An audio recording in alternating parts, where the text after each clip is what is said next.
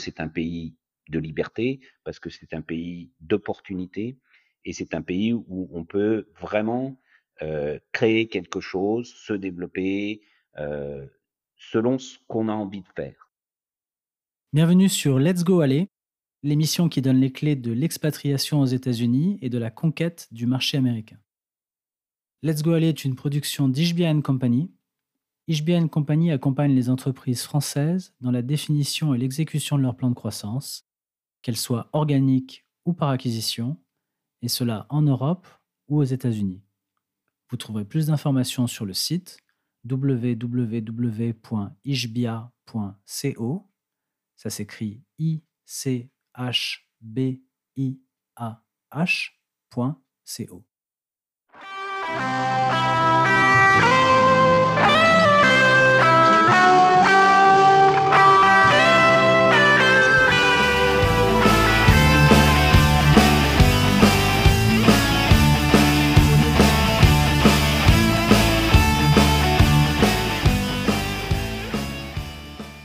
Alors, mon invité aujourd'hui, c'est Eric Pouilly. Eric, bonjour. Bonjour Romain. Eric, je suis ravi de t'avoir dans l'émission. alors, pour euh, nos auditeurs qui ne te connaîtraient pas, est-ce que tu peux brièvement te présenter? Oui, bien sûr. Donc, euh, Eric Pouilly, je suis euh, investisseur en private equity ou investissement en capital, risque et développement, comme on dit en France. Euh, je suis basé à Chicago où je gère euh, un fonds d'investissement, plusieurs fonds d'investissement d'ailleurs, qui investissent dans des fonds, euh, dans des sociétés américaines, des PME principalement. Et je fais cela depuis 12 ans ici.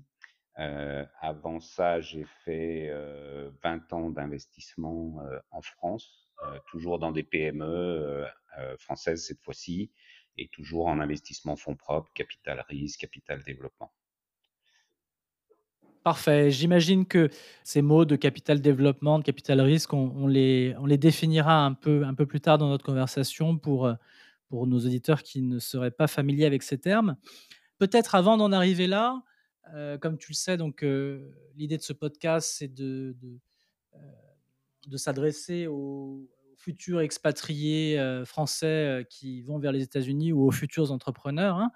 Euh, alors, est-ce que tu peux nous expliquer qu'est-ce qui t'a mené toi à, arriver aux États-Unis? Oui, alors ça peut, ça peut être une longue histoire qui remonte à très longtemps. et en fait, c'est une question que j'ai fréquemment, qui m'est posée fréquemment par les Américains en fait. donc j'ai une réponse un peu sous forme de plaisanterie, mais en fait, quand j'étais tout petit, ma mère travaillait et je passais beaucoup de temps avec ma grand-mère qui me gardait. Et ma grand-mère répétait pratiquement tous les jours, on va dire, que les Américains avaient sauvé la France, puisqu'elle avait vécu la guerre, bien sûr.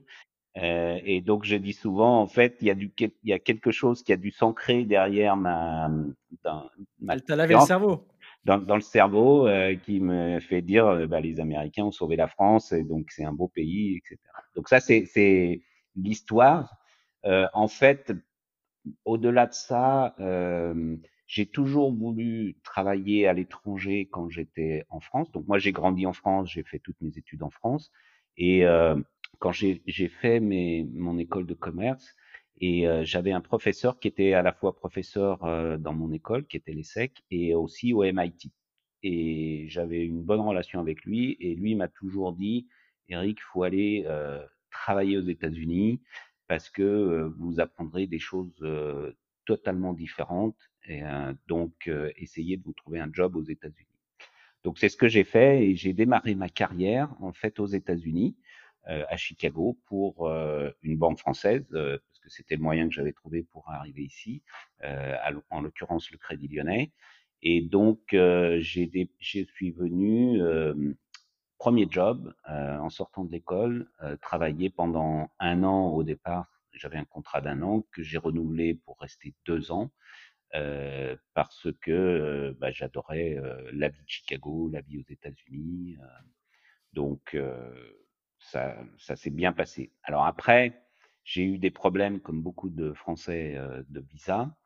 Euh, donc il a fallu que je rentre en France. et entre-temps, dans les deux ans que j'ai passé ici, j'ai rencontré mon épouse, ma, future épouse à l'époque, qui est américaine. Donc on a décidé de se marier, de vivre en France pour qu'elle puisse découvrir la France. Et puis on a vécu donc une quinzaine d'années en France. Et donc il y a 12 ans, on a décidé de revenir aux États-Unis pour des raisons familiales, pour que nos enfants aient les deux cultures. donc voilà un petit peu l'histoire, on va dire personnelle. Au-delà de ça, quand on a décidé de revenir ici, j'étais à l'époque à Lyon et je gérais un fonds d'investissement qui était quasiment terminé. Donc en fait, j'ai proposé à l'ensemble des actionnaires, plus d'autres personnes du fonds, de monter un fonds d'investissement américain pour investir dans des PME américaines. Super. Alors, donc comme tu le disais Eric, tu fais du capital, développement, du capital investissement, tu gères, des fonds au pluriel. Alors pour, les gens, les auditeurs qui ne savent pas ce que c'est que gérer un fonds, que le capital développement, est-ce que tu peux expliquer un petit peu ce que tu fais, plus, plus précisément et peut-être prendre des cas d'entreprises avec lesquelles avec lesquelles tu travailles? Oui, alors brièvement, il y a, y a deux cas, on va dire, possibles. C'est le premier cas, c'est en fait, on réunit un tour de table de personnes qui vont mettre de l'argent euh, donc dans une société euh, qu'on appelle un fonds, société d'investissement, et cet argent-là va aller s'investir euh, dans les sociétés opérationnelles, que ce soit des sociétés de production, des sociétés de services, des sociétés de distribution, euh, pour le développement. Euh, donc ça, c'est ce qu'on appelle le capital développement. Donc ce sont souvent des sociétés qui ont besoin d'argent pour investir, qui ne trouvent pas ou ont besoin de trouver autre chose que des relais bancaires. Et donc, ils cherchent des actionnaires euh, qui vont euh, investir de l'argent dans la société, devenir actionnaires, donc avoir une, une part de la société. Euh, un peu comme euh, les gens connaissent plus l'aspect boursier. C'est comme si on achetait euh, une action en bourse, sauf que là, c'est une société privée. Euh, et l'argent, dans le cas du capital développement, va dans la société et sert à faire des investissements. Donc ça, c'est le premier cas. Ensuite, on a ce qu'on appelle le private equity, capital risque. Euh, c'est un petit peu plus euh, large en termes d'investissement, c'est-à-dire que là, on peut racheter des sociétés. Donc, euh, l'argent ne va pas dans la société pour faire des investissements, mais elle va aux anciens actionnaires euh, qui sont les propriétaires de la société au moment où on rachète et qui décident de vendre. Et donc, nous, on se substitue à eux en euh, leur rachetant leurs actions pour devenir actionnaires et développer la société encore derrière. Donc, il y a un peu les deux cas ce que nous on fait avec nos fonds ici, c'est principalement euh, des rachats de sociétés. Donc, ce sont des PME qui sont détenues souvent par des familles euh, qui ou, des dirigeants qui ont créé ou qui ont racheté il y a longtemps et qui passent euh, à un âge où bah, il faut commencer à penser à l'avenir. Et donc, en fait, ils souhaitent céder la société. Donc, nous contactent et on rachète éventuellement la société. Donc ça, c'est euh, principalement euh, les deux aspects de mon métier. C'est soit du capital pour développer la société, soit du capital pour racheter la société. Mais dans les, dans les deux cas, à la fin, notre euh, position, c'est une position d'actionnaire. Donc on ne fait pas de gestion au jour le jour derrière. Euh, en général, on, on, embauche un manager s'il n'y en a pas un dans la société qui lui va travailler au jour le jour. Ce que l'on fait nous, c'est une gestion dite actionnariale, c'est-à-dire euh, définition de la stratégie, acquisition d'autres sociétés éventuellement pour faire des compléments euh, et développer la société. Le groupe d'investisseurs que j'ai dans mon fonds sont essentiellement, ce sont que des personnes physiques. Donc, je n'ai pas d'investisseurs dits institutionnels, c'est-à-dire de banques ou de fonds de pension. Euh, je n'ai que des personnes physiques qui ont eux-mêmes leur propre société ou avaient leur propre société. Donc nous, notre philosophie, c'est surtout d'investir dans des sociétés dans lesquelles on pense pouvoir faire grandir cette société-là, soit en croissance en interne, donc en investissant, en développant d'autres marchés, soit en achetant et en acquérant d'autres sociétés qu'on va intégrer avec cette société-là. Donc c'est des, notre vision, c'est surtout du développement de la société. Comme je dis souvent, c'est par exemple, on rachète une société qui fait 10 millions de dollars de chiffre d'affaires. Notre objectif, c'est de faire 30, 40, 50 millions de chiffre d'affaires au bout de 4-5 ans. Vous investissez votre euh, capital uniquement ou est-ce que vous, vous utilisez de la dette? On utilise de la dette, notamment dans les opérations euh, de rachat. Euh, donc, c'est ce qu'on appelle les LBO, Leverage Buyout. Donc, c'est rachat avec effet de levier en français. donc, en fait, là, c'est une vision ou un montage, on va dire, un peu plus financier. Supposons qu'on ait à racheter une société 100 on essaye d'optimiser entre guillemets notre investissement en se disant on va mettre 50 pour payer les 100, il y a 50 qu'on va emprunter et avec euh, les, les résultats de la société, on remboursera les 50. Ce qui veut dire que euh, on améliore notre rendement en utilisant euh, l'effet de levier, donc l'endettement bancaire. alors ça marche pas à tous les coups, hein, mais l'idée c'est surtout L'effet de levier, en fait, euh, ou l'endettement bancaire, c'est surtout améliorer le rendement. Euh, mais dans la décision initiale de l'investissement, c'est surtout est-ce qu'on a envie de faire ce métier-là? Est-ce qu'on est, est-ce qu'on pense être capable de développer cette société-là? Et puis ensuite, on a la deuxième étape qui est de dire comment on améliore notre rendement. Tout le monde peut comprendre que si on investit 50 et que on arrive à rembourser les autres 50 même si la société, à la limite, ne s'est pas développée, on aura, on aura doublé notre mise euh, au bout de 4-5 ans en ayant remboursé les 50. D'accord, et donc j'imagine que l'un des critères d'analyse euh, d'une société dans laquelle vous pourrez investir est euh, de s'assurer qu'à minima, elle, elle sort un résultat de manière relativement récurrente afin de vous assurer que cette fameuse dette puisse être remboursée. Exactement. C'est très, très important. Parce que quand qui dit dette dit forcément engagement vis-à-vis d'un établissement bancaire. Ce qui peut arriver, euh, et ça, c'est entre guillemets ce que souvent les gens ne voient pas trop dans notre métier, mais parce qu'on parle souvent que des, que des succès, mais on peut aussi avoir des échecs. Et un des, une des causes des échecs, ça peut être éventuellement euh, que la société n'ait pas une rentabilité suffisante pour payer la, la, dette ou le remboursement de la dette. Et donc, on se retrouve euh, éventuellement coincé. Alors là, aspect américain très fort.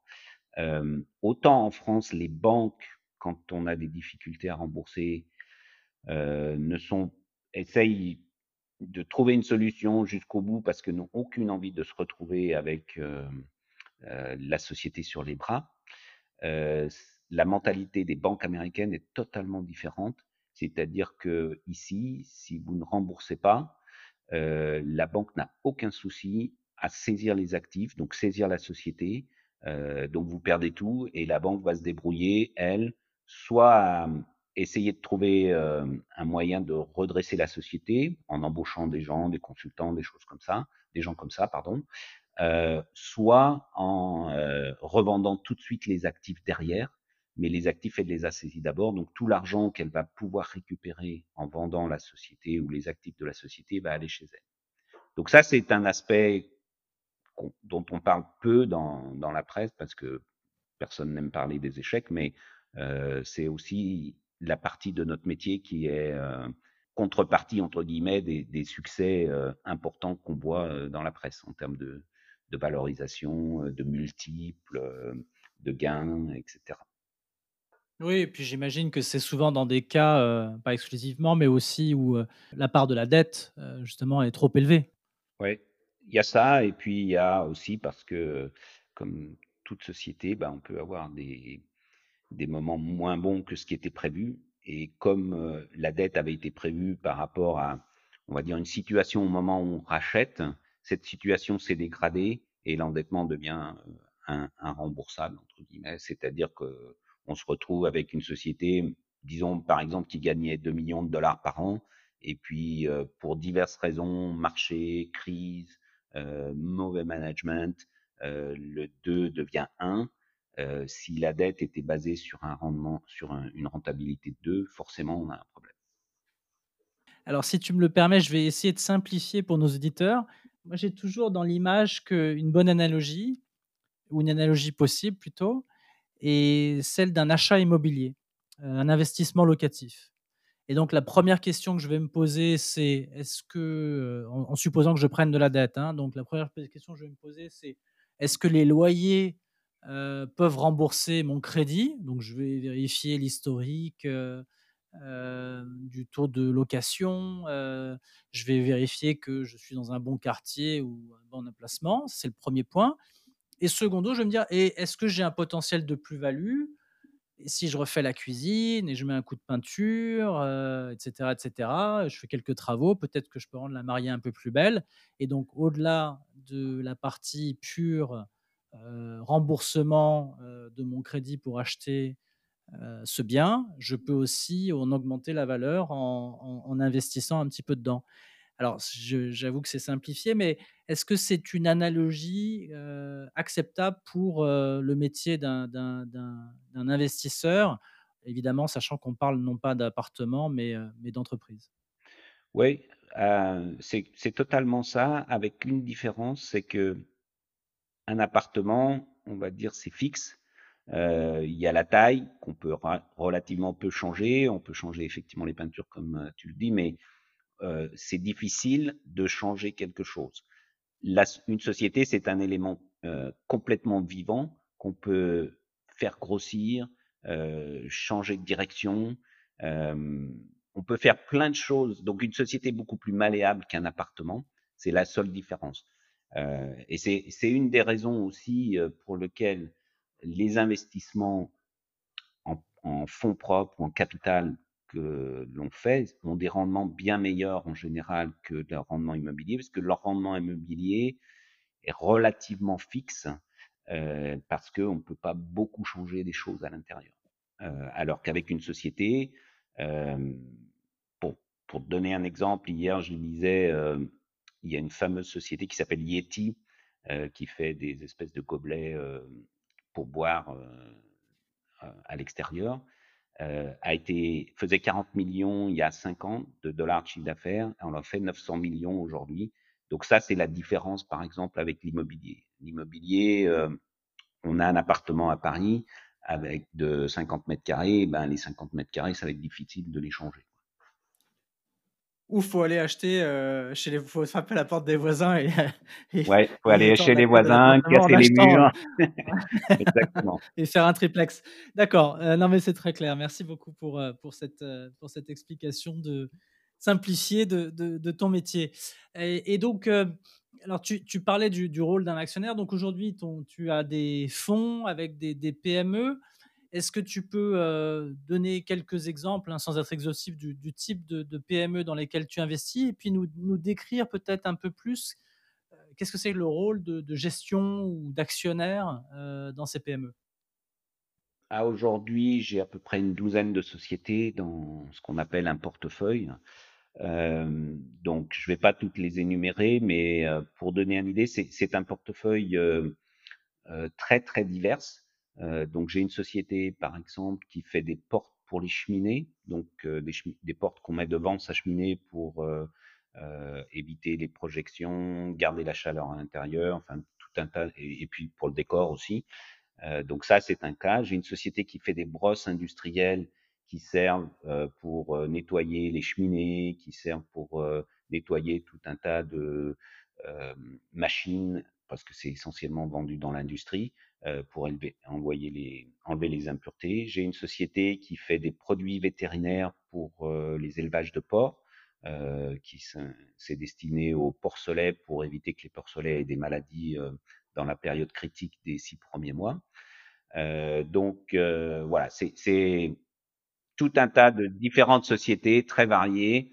Il n'y a pas de choix de structure industrielle ou de type de société industrielle euh, spécifique sur un métier. Euh, donc ça, c'est notre stratégie. Après, en, comment ça se passe euh, Donc si on Et prend le excuse-moi de t'interrompre, heu, vu que tu as tant de variétés, co comment tu comment vous choisissez, en fait? Comment on décide, heu, que, on va on va on va rentrer dans le business de des cheminées et des porcelets ou des produits pour les porcelets? Donc là, je reviens à ce que j'ai dit antérieurement, c'est pour nous, c'est est-ce qu'on pense être capable de faire passer la société de 10, 20, de 10 à 20, 30 ou 40, 50 millions de chiffre d'affaires? Donc on se pose toujours la question, un, est-ce que le secteur effectivement est intéressant? Mais le secteur, euh, donc à chaque fois, quand on rentre sur un nouveau secteur, euh, ben, on fait une petite étude sectorielle. Euh, bon, par exemple, est-ce qu'on a envie d'aller investir, euh, je sais pas, euh, Dans les panneaux solaires? les panneaux solaires, ben euh, oui peut-être parce que le métier est bon. Après, il faut trouver la bonne société euh, parce qu'il y a une bonne croissance. Euh, là, je travaille sur une société dans le transport, par exemple. Est-ce que j'ai envie d'investir dans le transport? C'est très difficile. Euh, c'est un secteur compliqué, donc euh, pas forcément. Euh, donc ça, c'est la première question. Mais cette question-là, elle est résolue relativement rapidement. Après, la vraie question, c'est OK, est-ce que je peux, sur la société qui m'est proposée, passer de, de 10 à 30 ou 40 Est-ce que je peux faire quelque chose? Parce que on voit des sociétés qui sont même plutôt belles, hein, mais qui plafonnent où on se dit euh, on, on va jamais faire mieux que les autres.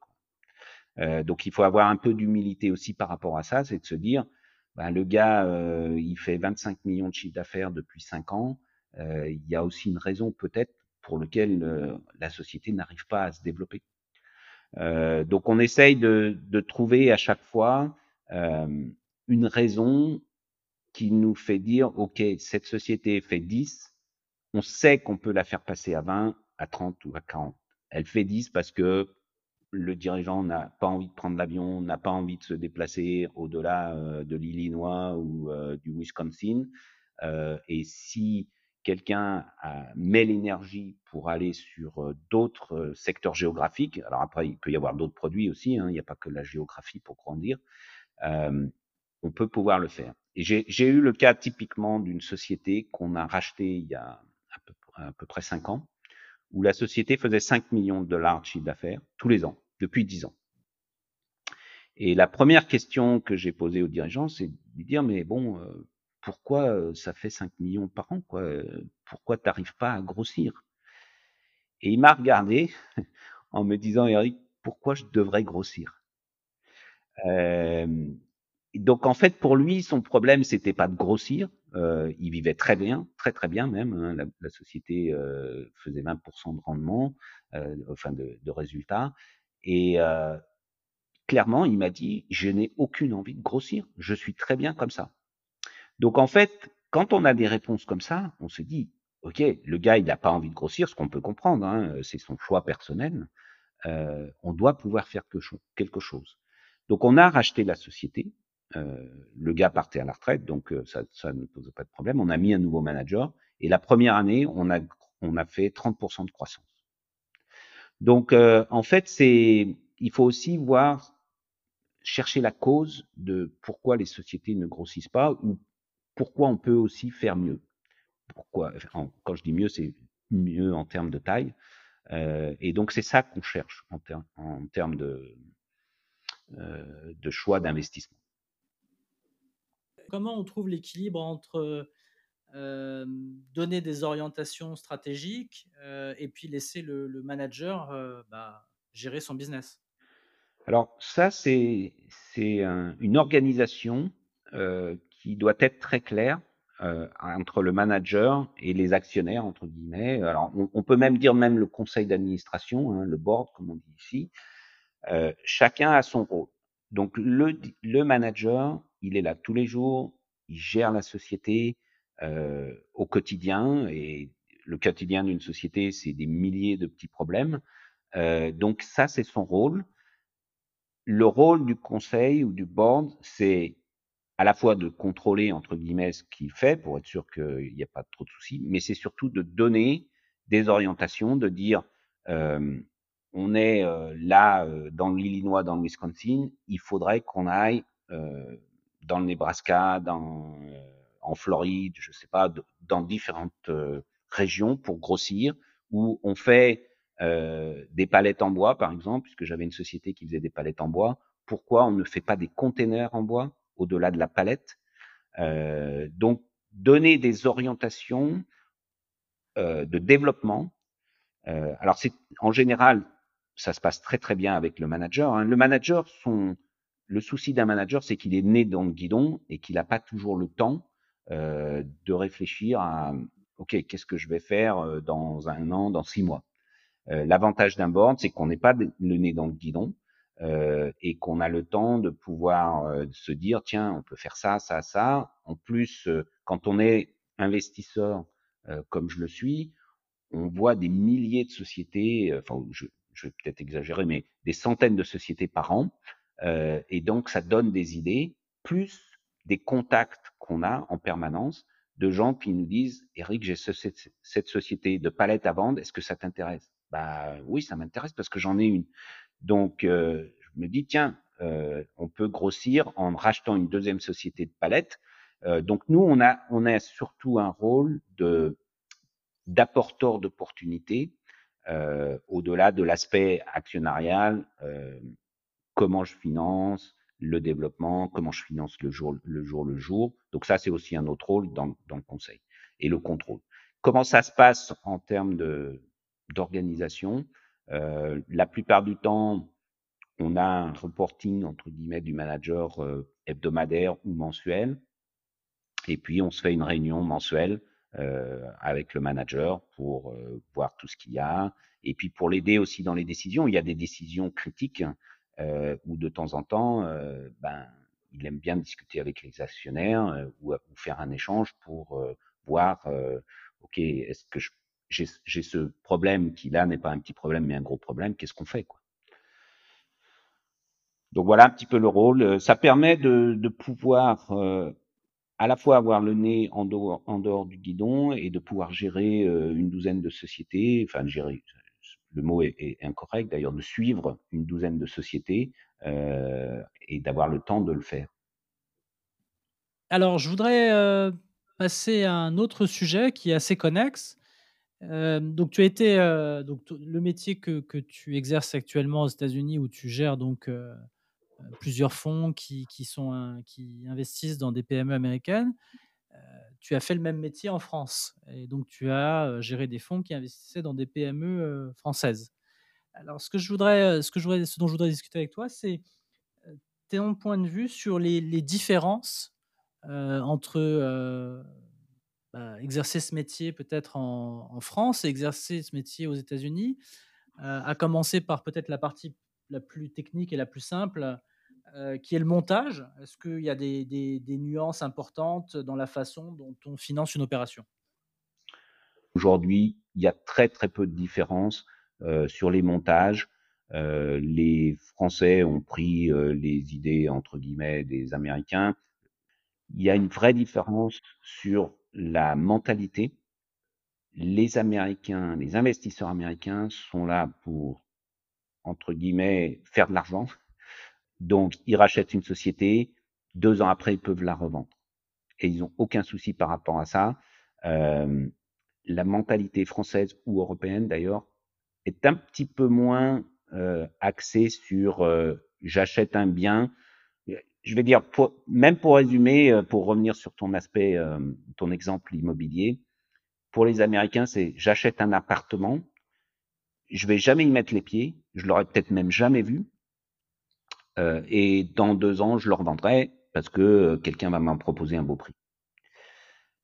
En France, on a quand même un peu plus, euh, on est un peu plus intéressé par l'aspect industriel, stratégie, et il y a, quand même pas mal d'investisseurs en France qui gardent les sociétés beaucoup plus longtemps parce qu'ils estiment qu'ils peuvent faire beaucoup mieux, qu'ils y ont un intérêt, que ça leur rapporte. C'est en train un petit peu de changer, mais on a on n'est pas encore à la mentalité américaine qui est euh, à la limite la société est, est un bien euh, que j'achète et que je revends. Quoi. Et en moyenne, donc, euh, toi, tu, tu, gardes des sociétés en portefeuille, enfin, tu restes actionnaire de ces sociétés pendant combien de temps? Alors, la moyenne est difficile à faire parce qu'il y a un peu de tout, mais j'ai, quand je parle de cette mentalité que j'ai un peu découverte aux États-Unis, j'ai fait deux opérations euh, dans les début des années 2010 euh, avec euh, des investisseurs américains et on a revendu en deux ans. Ce qui a été un choc pour moi au départ, euh, parce que mon idée c'était plus euh, j'investis et euh, on, on, se prend 6, 7 ans, 8 ans pour bien développer, bien bien faire grossir, faire une société belle entre guillemets ou bien ou plus belle qu'avant. Les investisseurs avec qui j'étais, c'était Eric, on a une super offre, on va vendre. Voilà, donc c'est la moyenne est difficile à dire, mais on va dire pour un investisseur. Après, on, a notre aspect euh, parce qu'un un fonds d'investissement c'est aussi une société qui a besoin de sortir des résultats. Euh, donc il faut arriver à sortir des résultats et on va dire euh, euh dès qu'on dépasse 8 ans dans une société, euh, ça pèse sur le résultat euh, du fonds d'investissement. Et là, c'est un peu dur. Mais bon, après, donc ça, peut s'étaler entre 2 et 10 ans, quoi quid des entreprises et des entrepreneurs? Qu'est-ce qui t'a marqué ou qu'est-ce qui te marque encore euh, en ce qui concerne les euh, peut-être les différentes euh, mentalités des chefs d'entreprise ou les différentes façons de faire entre euh, les sociétés qu'on voit en France et celles aux États-Unis? Je pense que la, la, la vraie différence, c'est euh, cette mentalité de grossir, grossir, grossir, grossir, toujours. Alors, donc, je ne parle pas là d'une société familiale. Je parle d'une société avec un manager. Quelle est la mentalité des managers? Euh, Alors, même dans les sociétés familiales, hein, il, y y, a, quand même des gens qui ont cette mentalité-là. C'est toujours trouver le moyen de faire quelque chose de plus, de mieux. C'est quelque chose qui est permanent, qui est très dynamique. Euh, je pense qu'en France, on, on est un peu plus calme entre guillemets par rapport à ça. Ici, euh, ça va dans tous les sens en permanence. Euh, il y a des idées qui, qui naissent euh, et qui sont mises sur la table euh, toujours. Il y a, y a des même, même les managers que l'on voit avec lesquels on, on, travaille, ils ont leur, ils proposent eux des, des choses euh, en permanence pour développer. On peut faire ça, on peut faire ça. Donc je pense que ça, c'est une vraie différence sur l'aspect, c'est l'aspect dynamique euh, des États-Unis, c'est la mentalité américaine. Hein, euh, c'est toujours plus gros, toujours plus loin, toujours plus fort. Quoi. Donc c'est, pour moi, c'est le, le, vrai, vraie différence. Peut-être la deuxième différence, c'est on avance, on avance, on avance. C'est-à-dire que en France, on a tendance à, à, on a des idées aussi, il y a du développement, etc. Mais on se pose toujours plein de questions euh, sur, euh, on va réfléchir au, projet, au projet, on va imaginer tous les cas possibles. Euh, donc on va, on va se poser plein de questions avant de finalement prendre la décision. Les Américains raisonnent complètement différemment. C'est j'ai envie de faire quelque chose, je vais le faire, et en marchant, on verra bien ce qui se passera. Et, et moi, j'ai eu le cas euh, au départ, j'étais pas habitué à cette mentalité, hein, puisque j'ai quand même fait 20 ans en France. Et je me souviens d'un cas au tout début où on était dans une société, euh, on étudiait un projet d'investissement, et je dis euh, lors du board, je dis mais bon, est-ce qu'on a prévu ça, ça, ça, et, et, et qu'est-ce qui se passe s'il si, arrive ça? Euh, Et ils m'ont tous regardé, ils m'ont dit Eric, mais on va pas prévoir tous les cas possibles, on verra bien. L'essentiel c'est on y va. Donc ça c'est la vraie différence, c'est j'y vais, et puis euh, il y aura des problèmes, oui, euh, on trouvera une solution. Et je dis, je, je, je mentionne souvent euh, les, la mentalité américaine. C'est il y a, ce fameux film Apollo 13 euh, qui est la fusée qui a eu pas mal de soucis quand elle était. Et dans le film, à un moment, donc la, la capsule est en, danger entre guillemets ou a des problèmes techniques. Et donc, euh, les gens de Houston se retrouvent en se disant, OK, qu'est-ce qu'on va faire? Donc, le, manager de Houston, il dit à toute son équipe, voilà tout ce qu'ils ont dans la capsule. Euh, donc, vous mettez tout sur la table et il met tout, on voit dans le film, hein, il met tout sur la table, tous les équipements qu'ils ont. Et il dit à son équipe, ils ont tout ça, il faut qu'on trouve une solution avec ça. Et ça, c'est la mentalité américaine. C'est-à-dire qu'il y a un problème ou il y a un projet, euh, on avance, on, trouve une solution et on développe tout ça. Donc c'est très rapide. Je pense que l'aspect rapidité américaine, qui est souvent mentionnée un peu de partout, euh, elle est réelle dans, la vie économique du pays. Non, je suis totalement d'accord. J'ai vécu euh, la même chose moi-même des dizaines de fois et effectivement, euh, euh, je me suis retrouvé dans des situations où euh, je disais mais ça marchera jamais. Il fait bah, c'est pas grave, tu feras marcher. Euh, donc ça me parle. C'est comme ça qu'on fait un podcast sur l'expatriation aux États-Unis en disant on verra. Est-ce que tu as des, conseils ou des bonnes pratiques pour, pour se faire connaître? Donc moi, en fait, le, le, vrai, le vrai point très très important euh, et probablement plus important qu'en France, c'est qu'il faut faire du réseautage, hein, de networking comme on dit ici. Et la vraie différence, puisqu'on parle de différence, là c'en est encore une, c'est que le réseautage aux États-Unis, ça paye très fortement. Et quand je dis ça paye, c'est-à-dire que il y a, les gens comprennent très bien que on aille dans un événement euh, X ou Y pour euh, aller discuter, se présenter, donner sa carte de visite. Euh, et les gens sont très ouverts aux gens qu'ils ne connaissent pas. Voire même, euh, ils préfèrent à la limite euh, rencontrer quelqu'un de nouveau que de parler toujours avec la même personne qu'ils ont déjà vu euh, dix fois ou qu'ils connaissent depuis 20 ans. Ça, c'est une vraie différence avec la France. Le réseautage en France, très difficile. Pourquoi? Parce que quand on va dans un événement en France, les gens se parlent entre eux. Si on fait pas partie du milieu, entre guillemets, les gens se connaissent. C'est très difficile de rentrer. Moi, moi qui viens d'une ville euh, euh, de la de province, c'est encore plus vrai en province. C'est très difficile de rentrer dans les réseaux. Aux États-Unis, c'est complètement l'inverse. Et comme je dis souvent, quand on va dans un événement, il faut arriver avec sa cinquantaine de cartes de visite parce que ça va distribuer. Euh, il faut donner à tout le monde. Et euh, derrière, on va récupérer tout un tas de dossiers. Et moi, quand je suis arrivé en 2008, je connaissais personne hein, quasiment ici. Euh, j'ai passé mes cinq premières années à ne faire que du networking, beaucoup, beaucoup de networking. Aujourd'hui, j'ai un réseau où j'ai 50% de euh, ce qu'on appelle le deal flow dans notre métier, c'est-à-dire d'opportunités qui me vient de gens que je connais, que je connais plus, pas, mais qui ont eu mon nom par quelqu'un d'autre. Ce qui n'était pas vrai à l'époque. À l'époque, j'allais partout pour récupérer, trouver des opportunités.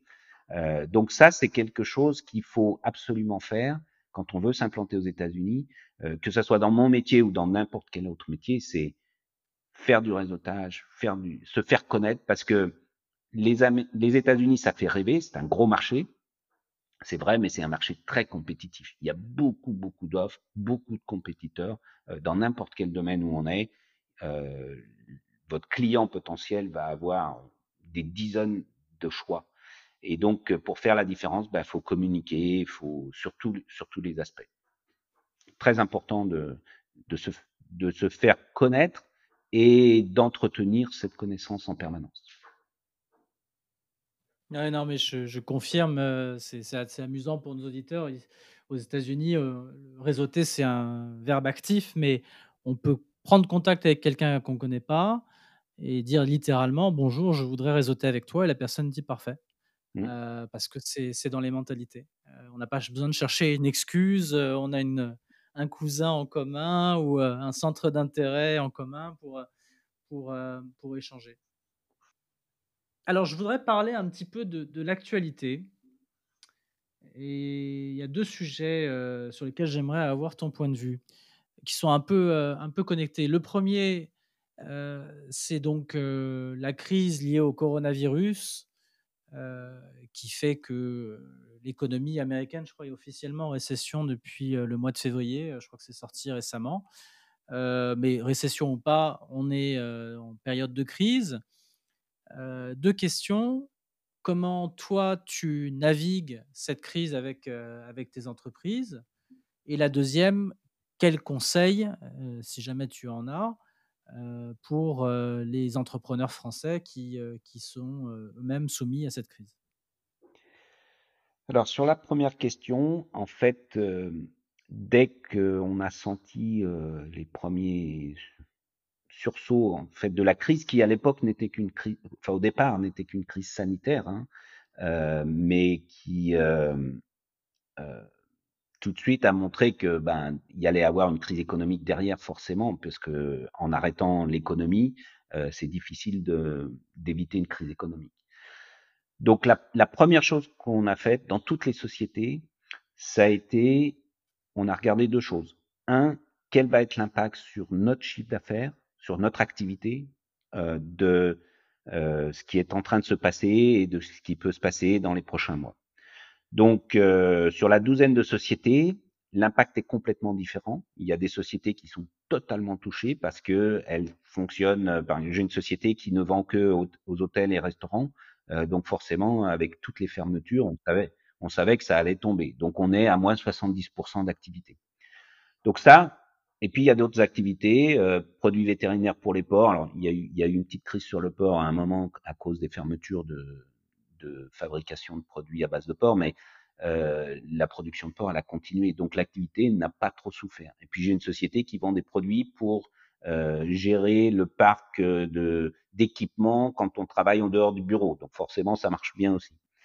Donc il y a eu un peu de tout. Donc ça, première chose, on a regardé partout quel va être l'impact sur l'activité. Et donc quelles sont les mesures à prendre pour euh, survivre, entre guillemets, cet aspect euh, baisse d'activité s'il y a baisse d'activité. Donc ça, c'était première chose. Deuxième chose, critique dans, dans toute crise, c'est quelles sont les ressources financières qu'on a. Est-ce qu'on a suffisamment de cash euh, et de liquidité pour tenir trois mois, six mois euh, avec des baisses d'activité très fortes? Donc on a géré tout ça en même temps. Euh, Bon, euh, je pense que l'essentiel des, des, auditeurs vont avoir entendu parler de ce qu'on appelle le PPP. Donc, ça, a été le programme américain d'aide aux entreprises. Donc, la plupart des sociétés ont récupéré de l'argent de l'État américain qui permet de tenir tout ça. Et donc, aujourd'hui, dans cette crise-là, les sociétés, en tout cas les miennes, ont quasiment tous les moyens de tenir la crise euh, et puis en même temps, et, là on reparle de l'efficacité américaine, la plupart ont des plans euh, pour euh, encore diminuer, on va dire, les structures si jamais la crise dure longtemps. Donc les, on parlait de, rapidité américaine. La rapidité, elle se gère aussi, euh, elle, se voit aussi dans la gestion d'une crise. Donc dès que la crise est arrivée, euh, il y a eu tout un tas de plans mis en place, des plans de licenciement décidés, pas mis en place euh, parce qu'il y a eu des financements de l'État américain, mais qui sont là. Et puis là, on est toujours en train de voir comment on va adapter les structures si jamais la crise dure deux ans ou trois ans. donc ça, c'est un aspect important de la gestion de crise. Voilà. D'accord, donc le conseil, c'est d'agir vite et aussi d'être capable de, de s'adapter et d'être, d'être plus souple, même en termes de taille, si besoin. Ouais. D'accord. Alors, toujours sur le, l'actualité, de l'extérieur, il semblerait que la réponse des États-Unis à la crise sanitaire a été peut-être l'une des, plus mauvaises dans le monde développé. Euh, ces jours-ci, euh, au moment où on enregistre euh, le podcast, en tout cas, on voit des, manifestations quotidiennes, quasiment quotidiennes, contre le racisme, et on découvre peut-être un, racisme profond qui, existe ou qui existait aux États-Unis. et je sais que quand j'échange avec, avec des Français de France, certains me disent bah, ça fait pas rêver. Et donc, je voudrais avoir ton point de vue. Est-ce que tu crois que les États-Unis vont continuer à faire rêver ou est-ce qu'on assiste au début du déclin de l'Amérique? C'est n'est pas forcément un déclin où tout va moins bien. Les États-Unis vont quand même toujours bien et ils perdent leur leadership, ça c'est sûr, mais ça reste quand même par rapport à beaucoup d'autres pays un pays innovant, qui a des capacités très fortes, on parlait de souplesse tout à l'heure, et qui, qui, est tout en train de regarder devant. donc il y a cette mentalité-là qui ne disparaît pas et qui ne disparaîtra jamais parce que c'est une mentalité qui est née de l'origine, entre guillemets, euh, en tout cas des, dans les 200 ou 300 dernières années, de, des gens qui ont fait ce pays. Donc ça, ça ne bougera pas. Après, c'est un pays qui a plein de problèmes, ça c'est sûr, mais est-ce que ça peut toujours faire rêver? Je pense que pour un individu, oui, ça peut faire rêver. Euh, en tout cas, moi, par exemple, euh, beaucoup de gens me demandent est-ce que tu vas retourner en France? Je dis non. Euh, je n'ai, je suis beaucoup plus à l'aise aux États-Unis que je ne peux l'être en France. Donc, je pense que à un niveau individuel, on peut vraiment rêver de faire plein de choses aux États-Unis parce que c'est un pays de liberté, parce que c'est un pays d'opportunité et c'est un pays où on peut vraiment euh, créer quelque chose, se développer euh, selon ce qu'on a envie de faire. Après, que en termes global, euh, il y ait plein de problèmes, oui, c'est sûr. Parfait, c'est très clair. Écoute Eric, on arrive au terme de, du temps qui nous est imparti. donc déjà, tout d'abord, je te remercie infiniment pour, pour ton temps et, tes perspectives si quelqu'un qui écoute ce podcast souhaitait te contacter, quelle est la meilleure façon de, te joindre?